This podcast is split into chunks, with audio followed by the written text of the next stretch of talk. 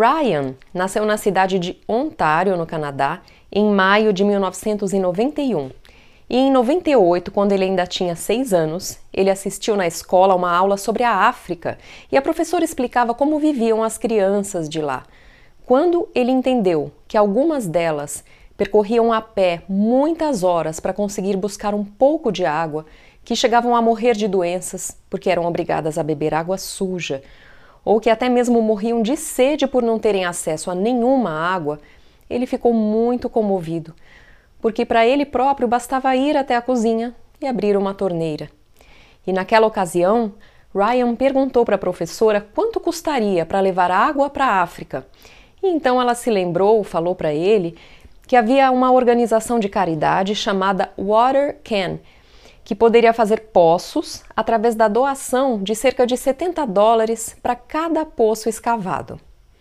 Quando o menino chegou em casa, ele foi direto para a mãe e disse que precisava de 70 dólares para comprar um poço de água para as crianças africanas.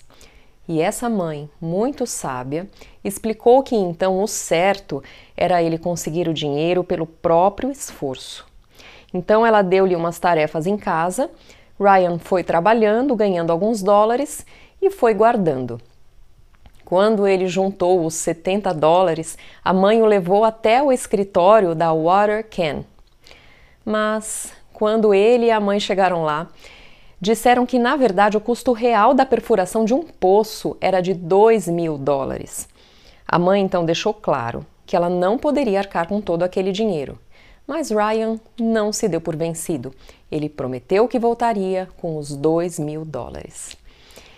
E a partir daí ele começou a trabalhar mais para juntar mais dinheiro.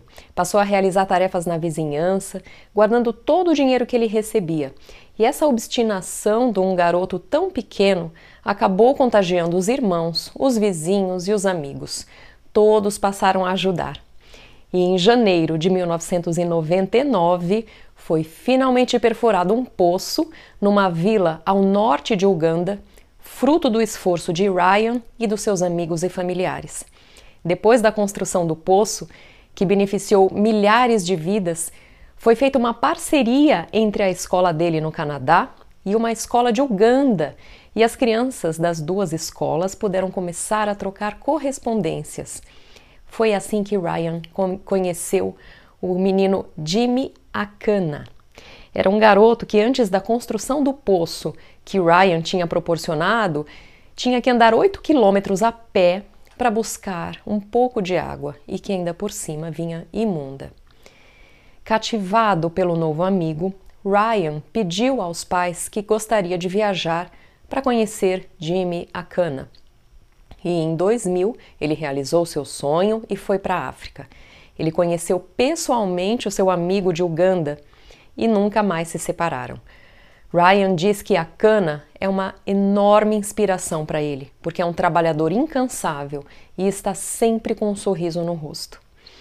Hoje em dia, com quase 29 anos, Ryan tem a sua própria fundação, a Ryan's Well Foundation, que já instalou mais de 1.500 poços e mais de 1.300 sanitários, beneficiando mais de um milhão de pessoas na África.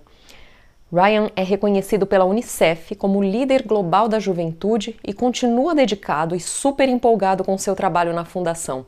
Ele dá palestras em vários países, em escolas e igrejas, em clubes, em eventos e conferências, falando sempre sobre a necessidade de água limpa em todo o mundo.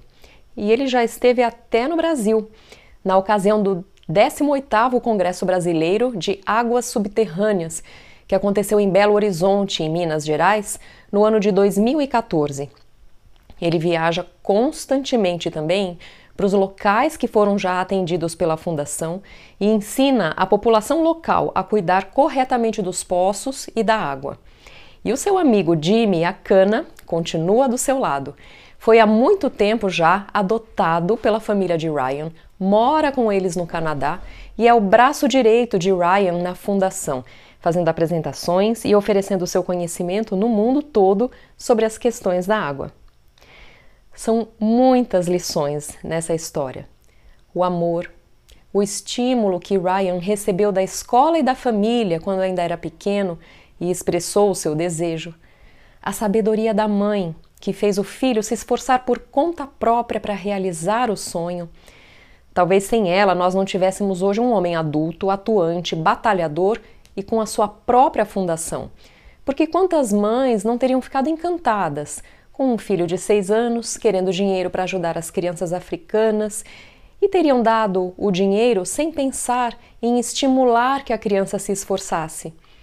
E vemos também outras lições o sentimento de amar e servir aos que sofrem, que Ryan manifestou tão cedo e de uma maneira tão sincera, e o reencontro de almas entre irmãos nascidos em países tão distantes, Akana e Ryan. E podemos lembrar aqui para encerrar um trecho do nosso Evangelho segundo o Espiritismo, no capítulo 13, que não saiba a vossa mão esquerda o que dê a vossa mão direita.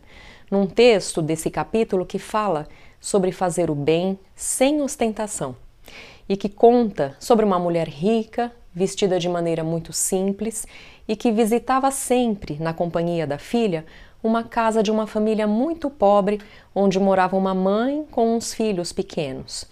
E todos eles recebiam essa senhora com muita alegria, porque ela ia lá levando dinheiro, alimento, agasalhos, palavras consoladoras e graças a ela as crianças não passaram mais a sentir frio e fome. E de lá, esta senhora ainda visitava o pai da família que estava hospitalizado, levando também algum conforto, levando notícias sobre os filhos que ela tinha visitado.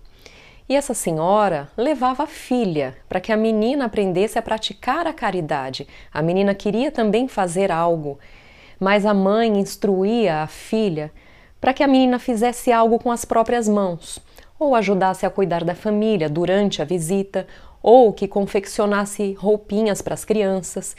Porque se a menina simplesmente desse algo pronto, providenciado pela mãe, ela própria não teria o um mérito verdadeiro, não desenvolveria dentro de si a capacidade de amar. E esse texto do Evangelho termina dizendo assim: É assim que aquela mãe verdadeiramente cristã preparou a filha para a prática das virtudes que o Cristo ensinou. O que nos faz lembrar da história da mãe do menino Ryan. Fora da caridade não há salvação, e somente vamos evoluir individualmente e coletivamente quando nós estivermos convictos de que Deus, nosso Pai, é amor. E tudo o que nós temos que fazer na vida é expressar e manifestar, manifestar esse amor em palavras, em pensamentos e em atitudes. Muito obrigada e até a próxima semana!